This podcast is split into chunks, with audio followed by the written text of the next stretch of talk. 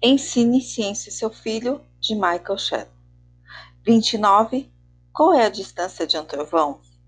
A velocidade do som e a velocidade da luz são muito diferentes. O som se movimenta a uma velocidade de 1.126 km por hora, enquanto a luz viaja a cerca de 299 mil km por segundo. Então, o som só percorre a quinta parte de um quilômetro no mesmo tempo que a luz leva para percorrer 299 mil quilômetros, que corresponde a sete voltas em torno da Terra. Você e seu filho poderão perceber essa diferença da próxima vez que houver uma tempestade com trovões. Material: uma tempestade com muitos raios.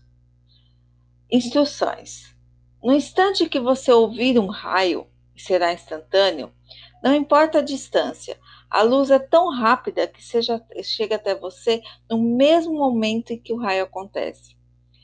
Peça para seu filho começar a contar os segundos dizendo 1001, 1002, 1003 e assim por diante, até ouvir o som do trovão. Se ele chegar até a contar até 5, significa que o raio está a 1,6 quilômetros de distância. Se continuar a contagem, saberá se a tempestade está se aproximando ou se afastando. Mas também verá a diferença de velocidade do som e da luz em um jogo de beisebol, se estiver sentado bastante longe da base do batedor. Dá para ver o batedor arremessar antes de ouvir o bastão bater na bola. É o mesmo princípio. A luz anda tão mais rápido do que o som que os eventos parecem não acontecer ao mesmo tempo.